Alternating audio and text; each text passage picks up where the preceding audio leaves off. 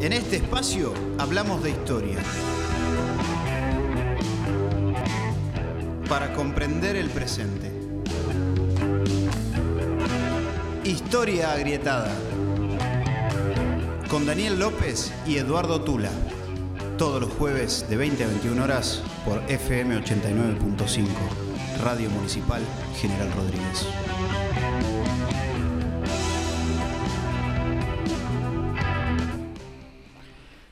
Hola, muy buenas tardes. Eh, General Rodríguez, audiencia de la radio municipal.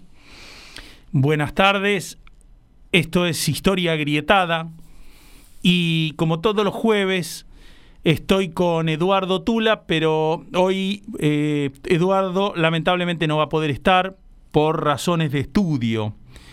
Ya me había comentado, él tiene mañana un compromiso y necesita el tiempo para eh, poder preparar la materia que tiene que dar y es entendible, así que eh, hemos decidido que directamente no viniera para, para poder eh, él completar su, su trabajo. De todos modos, este tengo que decir con, con, una cierta tristeza que este es el último programa que voy a hacer de este ciclo y mm, quiero decir que hemos tenido una convivencia con Eduardo maravillosa, mm, tanto así que lo voy a llamar y media a ver si me atiende por teléfono y, podemos hablar un ratito, aunque sea eh, de esta manera, telefónica, para que él también pueda, pueda hacer su despedida de este ciclo.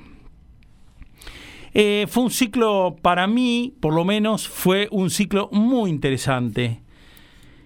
Eh, mm, tuve la libertad de trabajar y de decir lo que, o de, seleccionar los temas que me parecieron. Tengo que agradecer a las autoridades de la radio. Eh, nunca, nunca me dijeron por dónde tenía que ir, ni qué tenía que hablar, ni qué podía hablar, ni qué no podía hablar. Es decir, he tenido la libertad absoluta para eh, decidir y definir el contenido que, quería poner al aire en cada programa. Y, y con ese criterio lo hice, pensando en las cosas que a mí me interesan de la historia y las cosas que han sido interesantes para el mundo, es decir, que han definido, que han, que han delineado de alguna manera el mundo y también cosas que han delineado o nos han delineado como país. A lo largo de todo este tiempo he tocado muchísimos temas. Voy a, voy a hacer un pequeño, un pequeño raconto de algunos de ellos en, un segundo.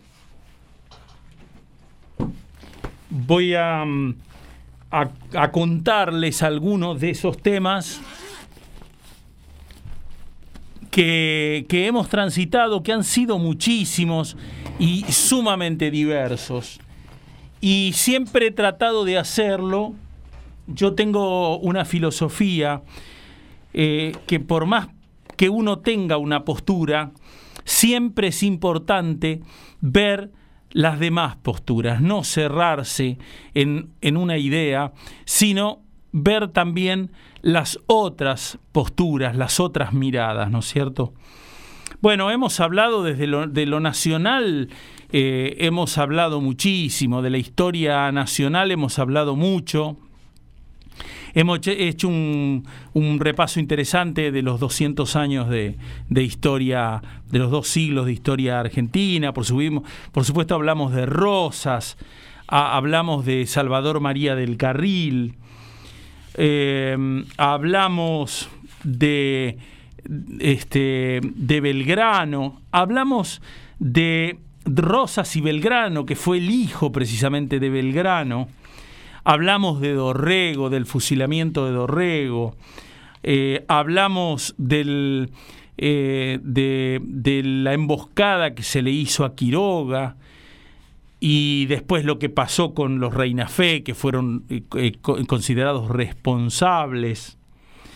Hablamos también muchísimo de Sarmiento, hablamos de Rivadavia, hablamos por supuesto de Roca, con, con su famosa campaña al desierto o su, su famosa este, em, eh, gesta hacia el lugar donde estaban las, las tribus enemigas de alguna manera.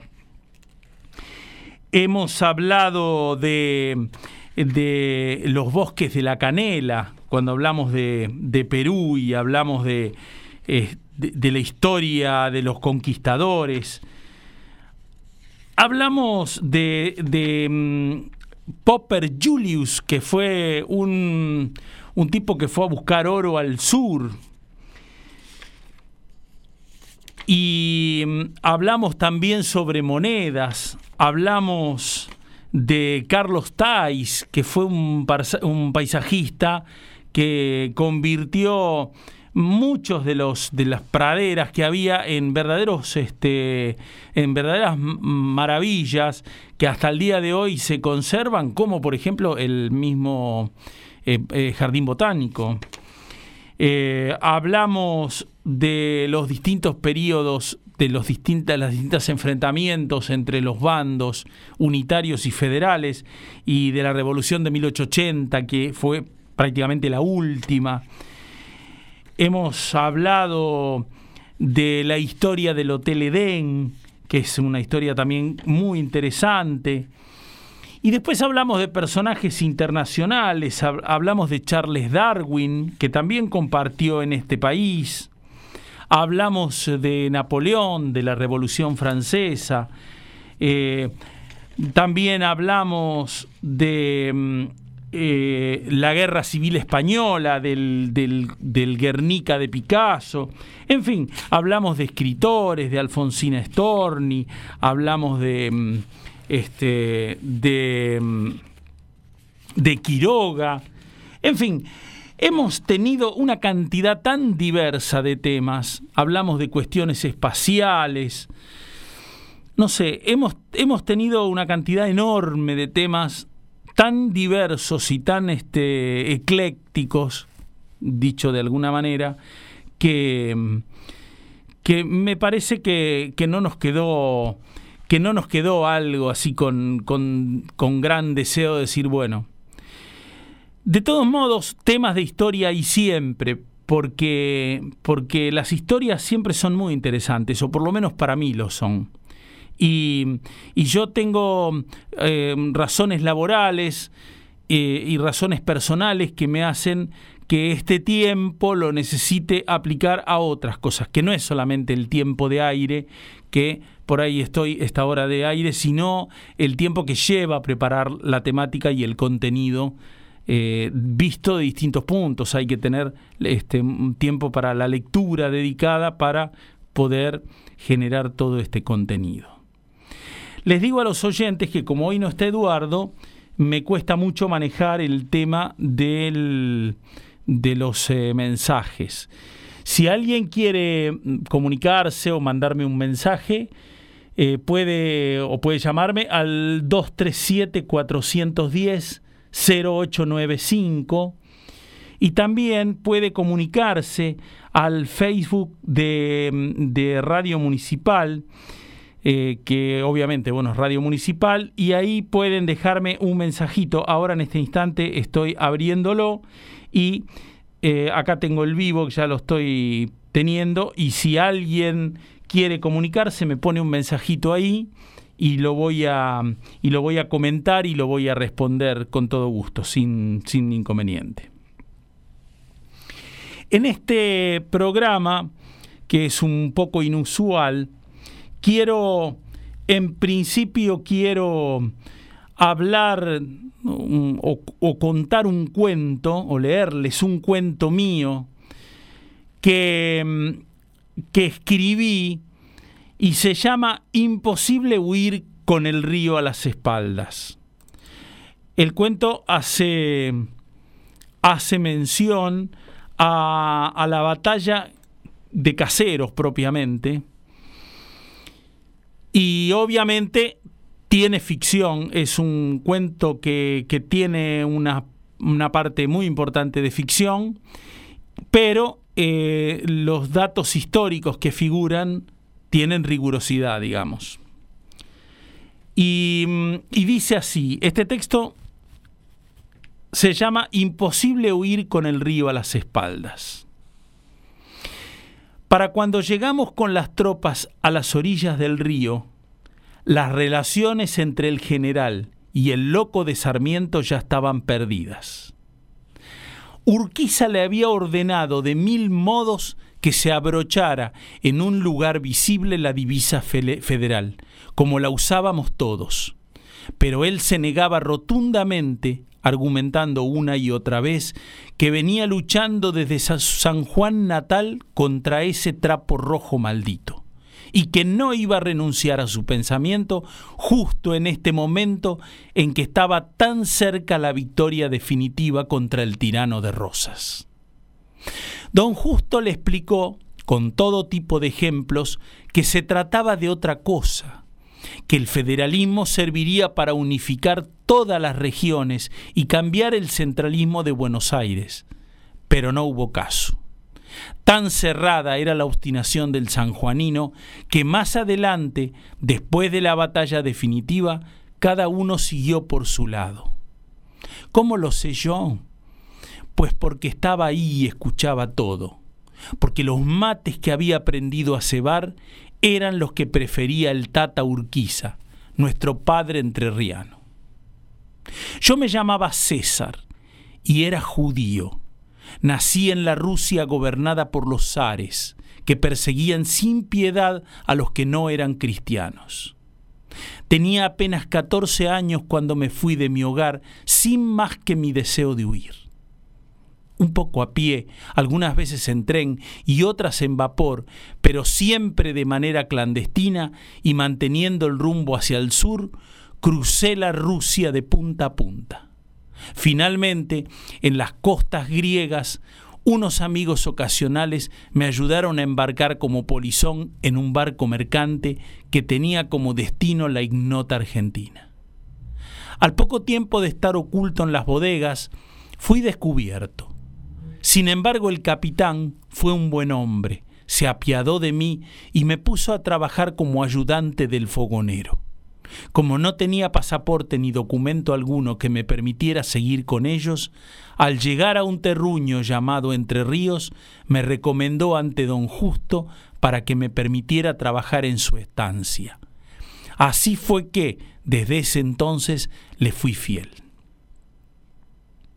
Con el tiempo pude aprender el idioma bastante bien y por alguna razón le inspiré tanta confianza al hombre que muy pronto me puso a su servicio personal.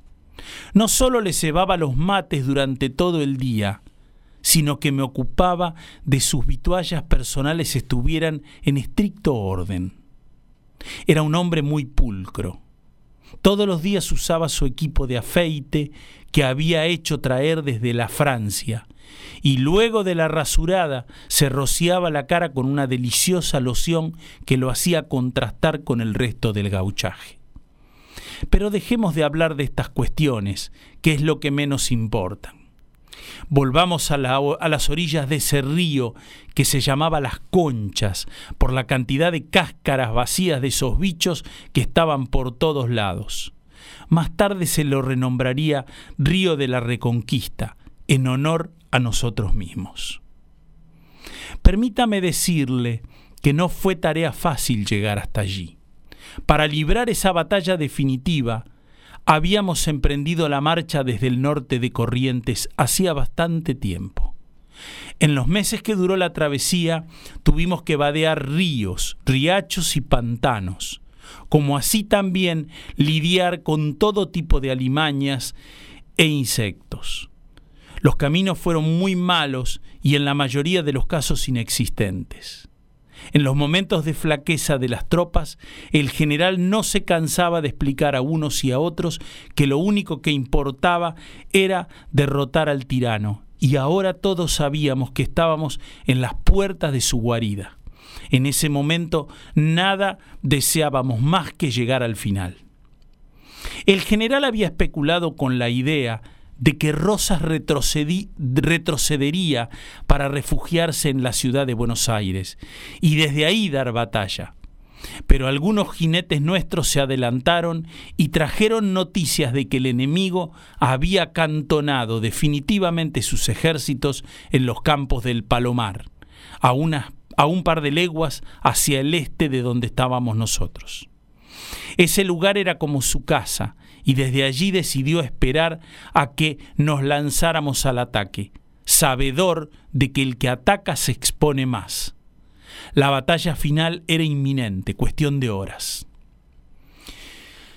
Don Juan Manuel era un hombre de agallas y tenía un poder acumulado a lo largo de los años como nunca tuvo otro antes. Nadie podía asegurar el resultado del enfrentamiento, pero el pronóstico, según lo que el general le decía al resto de los comandantes, era alentador para nosotros. Teníamos un ejército rejuntado de unos 12.000 hombres, o tal vez más. Muchos eran brasileros y casi no se mezclaban con la paisanada. El resto eran paraguayos, uruguayos, correntinos. Muchos se sumaron en Santa Fe y muchos otros cuando pisamos la campaña. Una gran parte de esas incorporaciones había desertado de las filas del enemigo. Entre los del pago hablábamos un idioma casi común que nos mantenía más cercanos y unidos. La soldadesca me llamaba con cariño fraterno el gaucho judío. En cambio con los brasileros no teníamos tanto parlamento. Tal vez esa frialdad era por lo distinto del idioma, pero pensé en ese entonces que se debía a que en el aire flotaba una cierta rivalidad. Antigua, cual si fuera un fantasma. Si uno podía alejar la mirada y ver al conjunto desde afuera, hubiera tenido la impresión de que eran muchos ejércitos distintos. Y en realidad era así, pero lo cierto es que para el resultado final eso no importó demasiado.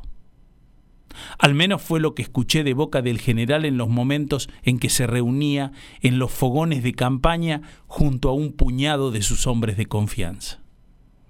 Así poco a poco las caballadas se fueron acercando en tandas a las barrancas suaves del río.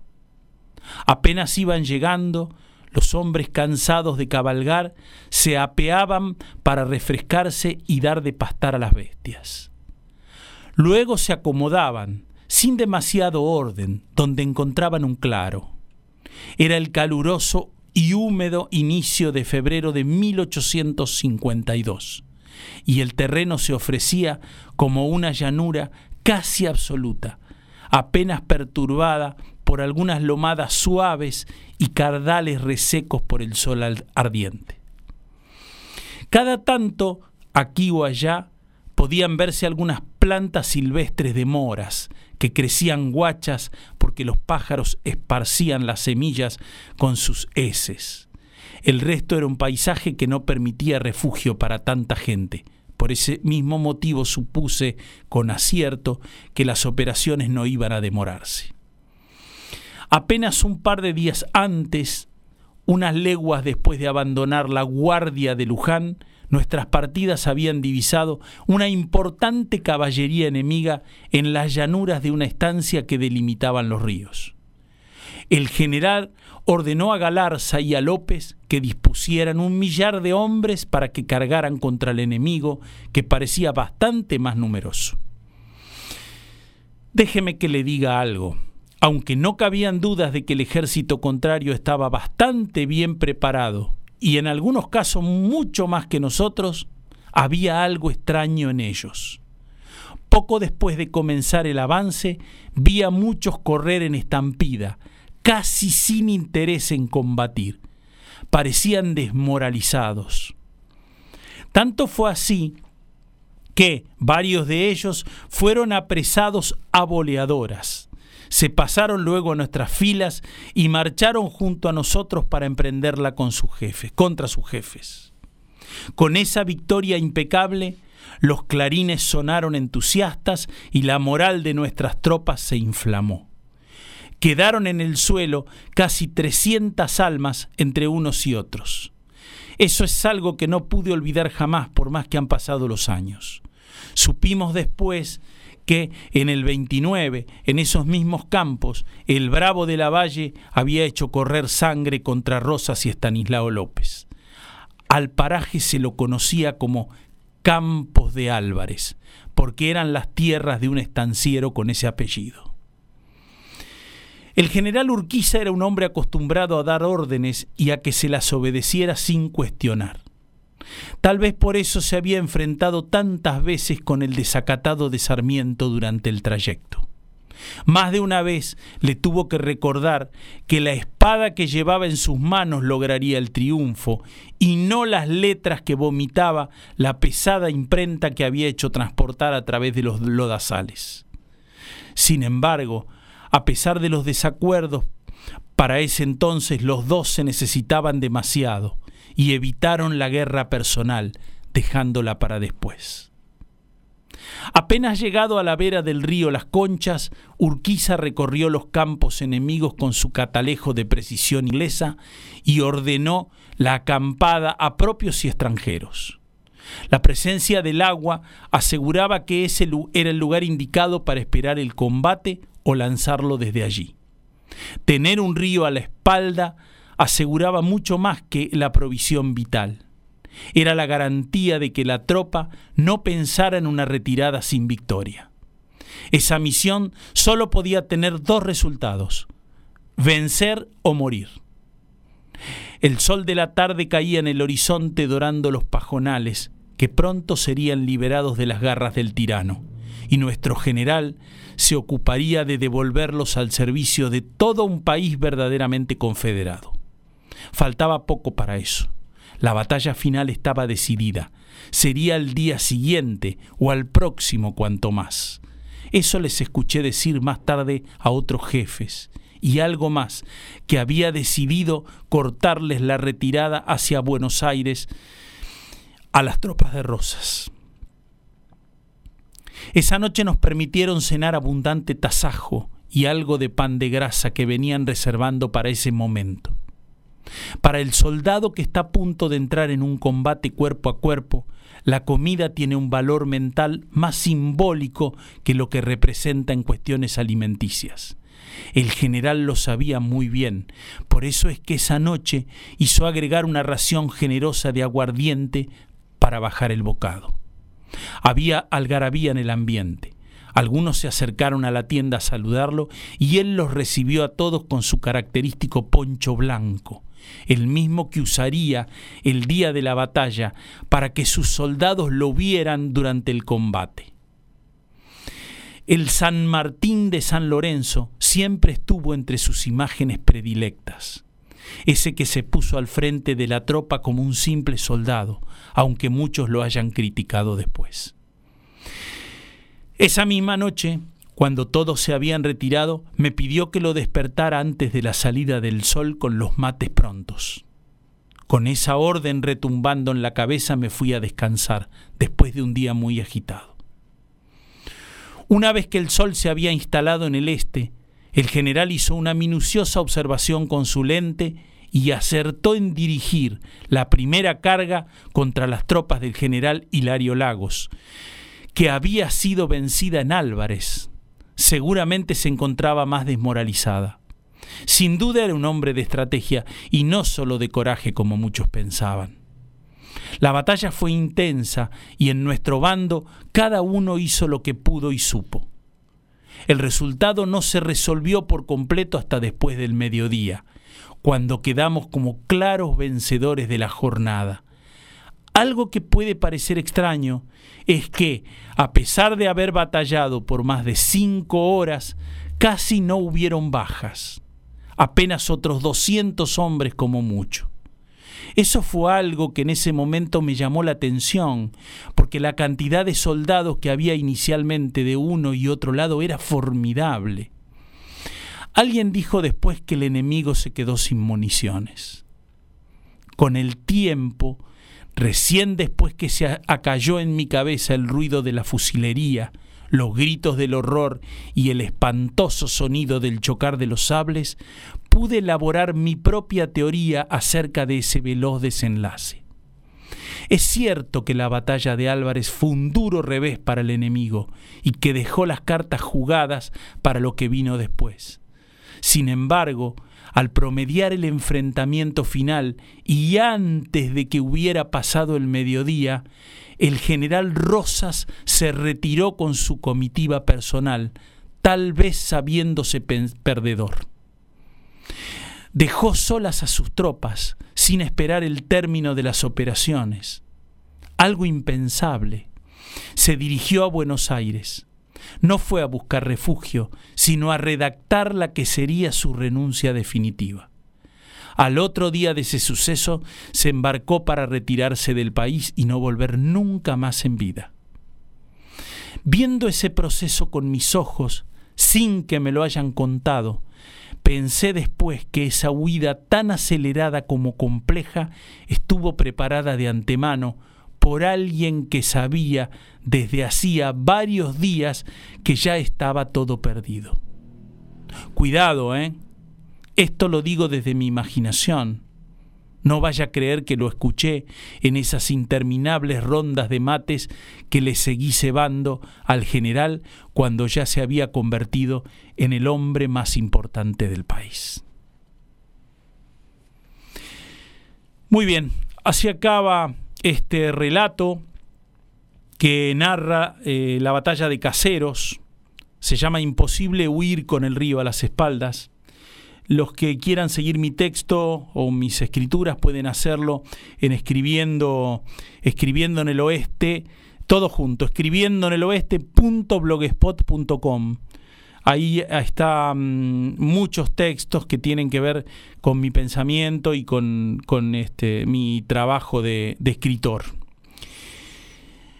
Eh, para mí la tarea de, de conocer la historia siempre ha sido el pensamiento de que nosotros podemos elegir el camino de una manera más conveniente, por lo menos para nosotros, sabiendo que fue la historia que nos trajo hasta este momento. Quiero ahora ir a un pequeño tema musical y después voy a hacer un par de llamaditos para agradecer todo el, tiempo y el espacio que me ha brindado eh, demasiada gente.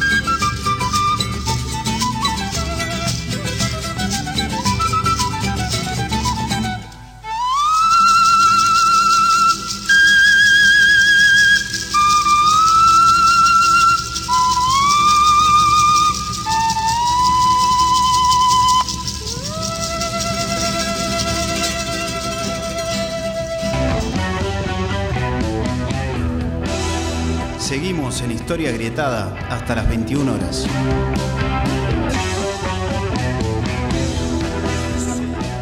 En este espacio hablamos de historia. Para comprender el presente. Historia Agrietada.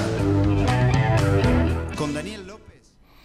Muy bien, continuamos. Hemos escuchado un hermoso, un hermoso tema que ha elegido el operador, porque la música eh, durante todo este ciclo la eligió Eduardo. No es que yo no pueda elegir música, pero siempre confié en, el gusto musical y el conocimiento musical de, él y siempre lo hizo de una manera extraordinaria. Eh, eh, siempre le delegué esa tarea, no por una cuestión de comodidad, ya digo, sino porque reconozco que él tiene mucho más conocimiento musical que yo. Yo soy un buen escucha, pero no tengo buena memoria para, las, para los, temas musicales. Muy bien, ahora mm, quiero, mm, quiero decir que hubo durante este año algunas colaboraciones en este ciclo gente que, que, me ayudó, digamos, desde algún, desde algún lugar con sus llamadas y también con su historia, con su conocimiento de la historia. Y, quería, quería ver si tenemos la oportunidad de, poder conectarnos con ellos para saludarlos en este último ciclo. Em, en minutos estaríamos poniendo al aire eh, una de esas comunicaciones. Y la otra que voy a tener, que va a ser a continuación, es eh, la mm, comunicación con Eduardo, que, que, me interesa, que me interesa charlar con él a pesar de que tenemos un vínculo personal directo, digamos que me interesa eh, charlar un ratito con él para, para este, que se pueda despedir también de este ciclo. Quería mm, decir que la persona que voy a poner ahora al aire eh, se llama Daniel Padula. Es un hombre que eh, ha sido profesor de francés, ha trabajado, estuvo muy vinculado a la, a la educación y, y quería mm, saludarlo porque, porque es una persona que ha viajado mucho por el país y ha tenido siempre la constancia de, de, mm, este, de contar la historia desde el lugar que él vio. Una persona muy interesada por, por eh, aprender sobre los lugares, sobre los eh, acontecimientos que se han dado. Y, y siempre me gustó el modo en que tiene de, relatar. Este, entonces yo quería, quería hacer un profundo agradecimiento a él porque, porque bueno, eh, fue una persona que, que, también puso su tiempo y, y, a veces hay que estar preparado y preparar material para que uno lo llame por teléfono y estar al aire. Quiero comentar también que bueno, ya tenemos a Daniel al aire. Hola, Daniel. Hola, Daniel, ¿cómo andás vos? Bien, buenas noches, ¿cómo estás? Buenas noches, acá estamos por hacer la picada cena. cena. bueno, bueno. Eh, nada, era para robarte un minutito nada más. Te quería. Este es el último programa de Historia Grietada en la radio municipal. Y, ah, simplemente te llamaba para agradecerte el tiempo que nos has brindado. Ah, a ustedes, yo les tengo que agradecer a ustedes. Todos que confiaron en mí y todo el tiempo lindo que hemos pasado juntos radio, ¿cierto? Muy bueno todo. Bueno, bueno, me alegro que te haya servido, me alegro, yo sé que es un trabajo preparar porque porque lo sé por, por porque lo hago, ¿no? Preparar el material, seleccionar lo que uno va a hablar. Eh, lleva su tiempo, sí. Claro, bueno. buscar el tema. Buscar el tema, seleccionar, este, ver qué es lo que qué es lo que es más importante, lo que uno descarta, porque los minutos son pocos y hay que ser conciso. tal cual, sí, sí. Mm. es la radio. Bueno, pero por eso digo quería quería agradecerte porque todo eso lo hiciste sin ninguna retribución económica. Ah, no, ni, ni, ni, pensar en eso. Uno lo hace, las, estas cosas las hacemos con gusto. Eh, ahí está, ahí está. También es mi caso. Eh, yo, yo no he tenido retribución económica es decir, que lo hice todo desde el corazón, digamos, y sin, y sin buscar un beneficio económico atrás de todo esto. Totalmente de acuerdo. Bueno, así que simplemente robarte este minuto para decirte que, si la pasaste bien, si estuviste cómodo en nuestro programa. Sí, hemos pasado muy buenos ratos en todas las eh, audiciones, que todas las invitaciones que tuvieron, y, en, y Maxe con la dirección tuya, y el, acompañamiento de Claudio y Santi que siempre hay con, está ahí atrás de la pecera. ¿no sí, sí, en este caso ahora estamos en, en la radio municipal, está Jorge, siempre estuvo Jorge del otro lado y Tula. Ah, Tula que no está hoy, sí. Eh, bueno, Nada, eso. Quería agradecerte mucho, Daniel. Yo soy una persona agradecida. Pienso que uno tiene que agradecer, tiene que ser agradecido. Y, a vos es una de las personas que estoy eh, profundamente agradecido porque me has acompañado mucho durante este ah, año. Gracias, gracias, pero no, no, eh, no, es un elogio, es una cosa. Gracias por el elogio, pero es natural que uno hace lo que hace, lo hace porque le gusta y porque hay gente como vos que acompaña y ayuda en esto, ¿eh? y, ayuda a, profundizar algunas cosas, por supuesto, de las que hablamos. Sí, sí. Bueno, Daniel, nada, era para eso, te molesté este ratito, por ahí te, te hice cortar, pero... Pero, no, ninguna molestia, bueno, todo lo contrario. Bueno, bueno. Muchas gracias, te agradezco mucho y si en algún momento volvemos a hacer este ciclo, seguramente te vamos a convocar porque es un gusto escucharte. ¿eh? ¿Cómo no? ¿Vos te vas de vacaciones este mes de enero? Yo enero me voy de vacaciones y ah, después tengo para, para, para este espacio ya tengo, digamos, un, una actividad, digamos, no, no, no puedo involucrar este tiempo. Sí, sí. Lo necesito para, para trabajar, digamos, y, y aparte quiero, quiero escribir, que este año prácticamente no pude hacerlo, para evitar el año que viene.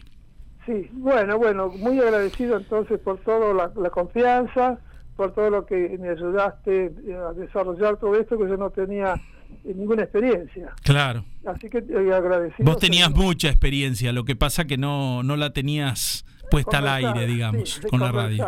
con la radio. Te agradezco muchísimo a vos. A vos, sos, sos una gran persona y la verdad es un gusto haberte tenido. Gracias, sos muy amable, Daniel. El gusto es, mío de, haberte conocido ahí a través de la radio. Gracias, Daniel. Un, gran abrazo a la distancia. Gracias, nos, volveremos a encontrar. Sí, sí, seguro, seguro. Estamos, estamos en contacto. Abrazo grande. Gracias, querido. Muy amable. Buenas vacaciones. Chao. Muy bien, así pasó nuestro amigo Daniel Padula. Era, mm, era simplemente eso para agradecerle, para agradecerle, para, mm, para decirle que que fue una persona muy importante, porque yo creo que uno tiene que ser agradecido. Creo que es muy importante agradecer a las personas que nos ayudan, creo que es muy importante valorar el trabajo de los que tenemos al lado. Me parece que, que si uno tiene una forma de sumar, digamos, de sacar del otro lo mejor, se, se logran resultados satisfactorios. Yo no sé si este programa habrá sido de su agrado, pero bueno, a mí me encantó hacerlo con este formato, con esta idea, que a lo mejor es el programa que quisiera, eh, quisiera escuchar yo. Bueno, ahora voy a comentar para, para ir finalizando no, no tenemos posibilidad de vincularnos con, con, Eduardo. Por ahora el operador ya me está haciendo señas de que no, no contesta. Eh, ahora vamos a seguir intentando. De todos modos, lo que quiero de él es eso, un minutito nada más para, para agradecerle al aire. Quería mm, hacer un comentario que no tiene que ver con historia, sino tiene que ver con futuro en este caso. Le han, la revista Time ha otorgado el, el premio, digamos, todos los años da la revista Time, una revista muy importante de Norteamérica, da eh, un premio que es, que es muy importante, que es muy, que es muy visto, digamos, ¿no? Eh, al hombre más rico del mundo que se llama Elon Musk. Es un hombre que no es precisamente norteamericano porque ha nacido en Sudáfrica. ha sido una persona que desarrolló una fortuna personal inmensa creando eh, una aplicación, parece mentira, una aplicación que se llamó y se llama PayPal, que es una, mm, un formato que permite, para, para los que no están demasiado en el tema informático, que permite pagar a nivel mundial a cualquier empresa. Y luego, bueno, después eh, es una aplicación que se hizo muy grande y se la eh, compraron por, por, una millonada, una cantidad gigantesca de dinero, o sea que se convirtió en un, en un hombre absolutamente rico, ya podía haber vivido de eso, digamos, tranquilamente, pero este hombre se dedicó a fundar empresas que tuvieran que ver con tecnología. Y al principio fue, es un hombre muy, muy histriónico, muy showman, digamos, ¿no? Y todas las empresas que fundó fueron empresas futuristas. Y al principio, de alguna manera, todo el mundo lo miraba como que el tipo estaba loco. Elon Musk, el CEO de Tesla, una empresa que se dedica a desarrollar autos eléctricos. Em, por supuesto, atrás del auto eléctrico está la caída de una industria gigantesca a nivel mundial, que es la del auto a motor, a motor de combustión, digo, y una industria que es todavía más enorme, que es la industria del petróleo, que durante años ha liderado las fortunas más grandes del mundo. Entonces, cualquier empresa que se propusiera, digamos, eh, avanzar en ese sentido, en el del auto eléctrico, estaba condenada casi al fracaso. Sin embargo, este hombre ha enfocado ahí el cañón, pero no solamente en, esos, este, en esas cuestiones. También eh, fue fundador y bueno, y es concejado delegado de la empresa de cohetes espaciales que se llama SpaceX. Eh, creo que ya hemos hablado en algún programa. Eh, también tiene otra serie de empresas que tienen que ver. Eh, hay una em, empresa que se llama Chips Cerebrales Neuralink. hay mm, muchos emprendimientos que tienen que ver con el futuro. Ha sido un hombre que este año pasado este año, durante este año, ya estoy adelantado, el 2021, ofreció un premio de 100 mil millones de dólares para la persona que pueda encontrar un mecanismo para convertir el, este, gas carbónico en oxígeno. Es decir, que, pueda tener una, una, conversión importante. A este hombre la revista Time fue la que designó como eh, personalidad del año, porque dice que este es el hombre que aspira a salvar nuestro planeta y conseguirnos uno nuevo para habitarlo. Payaso, genio, señor de la industria, visionario industrial, showman, canalla.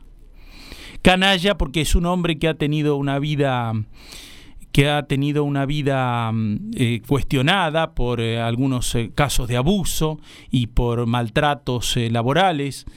Y entonces la revista no, no, lo, no lo muestra de esa manera, digamos, ensalzándolo, sino que también comenta ese tipo de cuestiones. Pero dice, fue otro, otorgado a Musk por crear soluciones a una crisis existencial por encarnar las posibilidades y los peligros de la era de los titanes de la tecnología, por impulsar las transformaciones más atrevidas y disruptivas de la sociedad.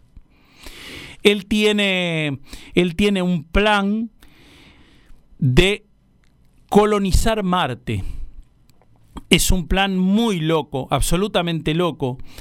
Eh, porque lo que prevé, las condiciones de Marte son inhabitables, absolutamente inhabitables. Marte tiene una temperatura de unos 24 grados en el verano más ardiente, pero por las noches las temperaturas descienden a menos 81 grados.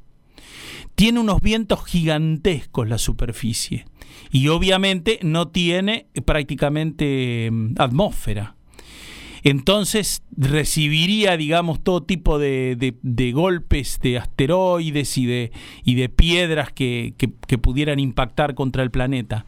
Entonces, pensar en una vida ahí es pensar en una colonia al modo de, cápsulas, digamos, de, biosferas que pudieran eh, instalar una vida artificial dentro de ese lugar para luego poder reproducirlas en otras con los mismos materiales que se encontraran.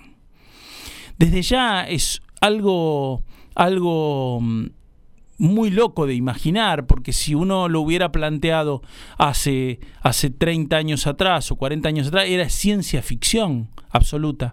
Y hoy estos hombres están pensando en esa posibilidad, porque piensan que el planeta en estas condiciones y con el crecimiento humanitario que tiene, no sería sustentable a partir de 2050 o 2060. Eh, estamos hablando de 30 años para adelante. 30 años para adelante sabemos que no son nada. Y eh, hay, eh, hay, digamos, pronósticos que son muy desalentadores. Hace tan solo 20 años, en 2000, se hablaba del cambio climático, el, el, hecho de hablar del cambio climático era absolutamente eh, despreciado por las autoridades más importantes de la Tierra. Yo recuerdo un documental que hizo Al Gore, que fue vicepresidente norteamericano, donde él se dedicó, dedicó, después de la vicepresidencia, dedicó su vida precisamente al medio ambiente y eh, él dijo precisamente que la Tierra estaba en peligro porque había un cambio, un cambio, climático en marcha y todo el mundo se rió de ese tema, lo despreciaron prácticamente. Él hizo un gran documental, lo despreciaron y hoy, 20 años después, es inminente de que la Tierra está en un grave problema ecológico porque el consumo desmedido en que el ser humano ha, manejado este planeta ya no es sustentable, ya no es soportable sacamos todo el tiempo petróleo que está en, las entrañas de la Tierra y lo estamos poniendo en el espacio, no en el espacio, dentro de nuestra atmósfera, porque no puede salir. Muy bien, estas personas entonces son las que están creando ideas que pueden resultar tan locas y tan extrañas como lo fue la Internet en el año 2000. Apenas en el año 2000 hay una, una grabación muy interesante que se ha descubierto ahora de otro de los genios adelantados que fue Steve Jobs, del cual también hablamos en este programa, que donde Steve Jobs decía en ese entonces donde la, Internet era algo incipiente, algo que recién empezaba, era el momento que a él lo habían echado de, de, eh, su propia empresa, de Apple, y eh, en esa entrevista él decía, cuando le preguntaron sobre Internet, él decía que Internet en unos años más adelante iba a ser el comercio del mundo. El comercio del mundo iba a pasar por Internet. Estoy hablando de hace 20 años atrás. Hace 20 años atrás a nadie se le hubiera ocurrido poner una tarjeta de crédito, comprar a través de Internet o vender algo a través de Internet. No estoy hablando a otro país, como se hace hoy, comprar algo a China y que te lo manden. Estoy hablando incluso acá. Argentina, comprarle a alguien algo a otra persona y que te lo pudiera entregar y vos recibirlo y pagarlo por internet, eso era una cosa que nadie la podía nadie la podía imaginar siquiera. Este, solo estas personas visionarias que tienen la capacidad de mirar el mundo para adelante son los que pueden llegar a construirlo. Por eso quería comentar este último tema, no porque yo admire a Elon Musk, ni mucho menos, sino porque quería terminar con una nota que no fuera del pasado. En un programa que se llamó Historia Agrietada, quería terminar con una nota que tuviera que ver con futuro, con la idea de un futuro. Desde luego que hay un montón de personas que desdicen esa cuestión de que, mm, que, el, que, el, mundo está en problemas. Son los que dicen que el mundo eh, siempre ha tenido este tipo de conmociones y que siempre se acomodó. Pero hay que entender que el modo de crecimiento de la humanidad es logarítmico. Si nosotros nos remontamos a 1500 más o menos, en el mundo había 500, unos 500, se calcula que había entre un 500 millones de personas. Y hoy, tan solo 500 años después, 500 años, 520 años después, somos más de 7 mil millones de personas en el planeta. Es decir, nosotros podemos hacer esta cuenta que en los 130 mil años de avance, de, digamos, de, del hombre, los este, años donde el hombre se fue configurando como, como ser humano, como, como Homo sapiens, hasta 1500 llegaron a 500 millones de personas. Y solamente en 500 años, en los últimos 500 años, trepó a 7 mil millones de personas. Eso es lo que hace que si se, si se eh, hace una proyección geométrica, el mundo en 2050-2060 está en graves riesgos con este nivel de consumo y con este formato.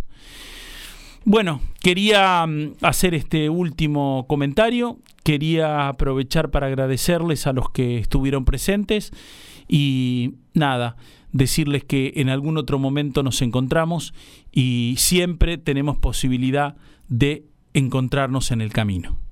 Les mando un gran abrazo. Me llamo Daniel López, me pueden encontrar en escribiendo en el oeste.blogspot.com y mm, mi mail es daniel-5908 arroba hotmail.com. Si alguien se quiere contactar conmigo, también puede dejarme un mensaje en la radio y me lo van a hacer llegar porque tengo muy buena relación con la dirección de la radio. Así que les agradezco mucho por todo este ciclo a todo el mundo. Y a Eduardo, a quien no nos pudimos eh, conectar, no hubo manera. Lo llamaron 50 veces más o menos, me está diciendo el operador. No, 55, ahí me aclara. Que fueron, este, no lo pudimos. Así que bueno, no sé. Estará de gira, Eduardo. Le mando un gran abrazo, pronto lo voy a ver. Y bueno, gracias a todos ustedes. Jorge, gracias a vos por todo tu trabajo. Eh, me gustó mucho trabajar. Y bueno, nada, en algún otro momento a lo mejor nos volvemos a encontrar, acá o en el camino. Alma, corazón y vida y nada más. Quererte y vida para vivirla junto a ti, amor, amor. Alma para conquistarte, corazón para quererte y vida para vivirla junto a ti.